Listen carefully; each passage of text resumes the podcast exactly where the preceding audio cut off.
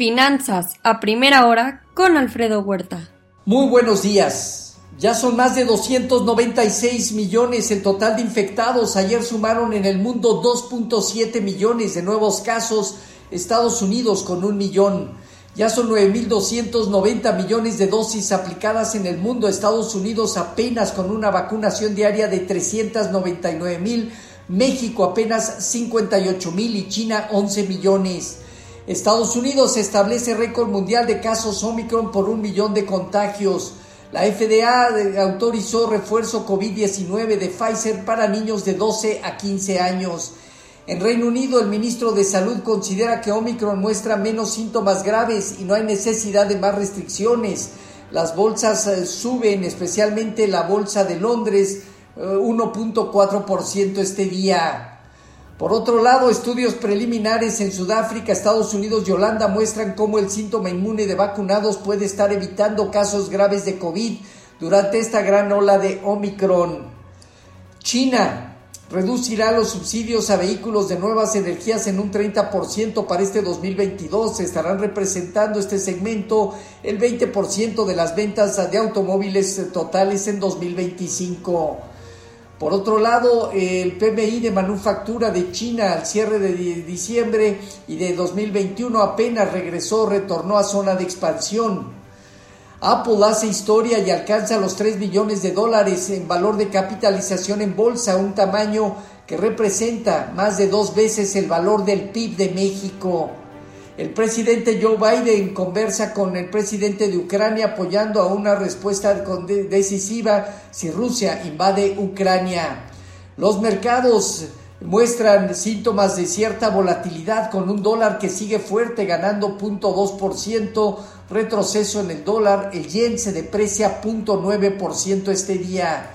En materias primas, eh, hoy tenemos alzas ligeras del petróleo 0.3%, mientras que en metales el oro apenas en terreno positivo en 1.801 dólares, bajas de la plata y cobre. En Asia Pacífico, respuestas positivas a excepción de China, los principales mercados al alza, destaca Japón 1.8% arriba. En Europa dominan movimientos de alza desde 0.6% el caso del IBEX de España, 0.8% Italia y Alemania, hasta 1.3, 1.4% arriba Francia y el Financial Times de Londres. La inflación en Francia cerró en 2021 en 3.4%, la más estable en Europa. Reino Unido, mejor expansión de manufactura el mes de diciembre. En cuanto al tema del rendimiento del bono a 10 años en Estados Unidos, este sigue acelerándose, tres puntos base arriba, hoy supera unos 66 para buscar la zona de unos 70 a unos 76. Ayer los mercados en Estados Unidos iniciaron al alza el primer día de actividades del 2022 con un dólar fuerte y un rápido repunte de la curva de rendimientos de bonos del Tesoro. El petróleo terminó al alza y los metales a la baja. El sector de energía, consumo discrecional financiero, tecnología y comunicación eh, presentaron movimientos positivos.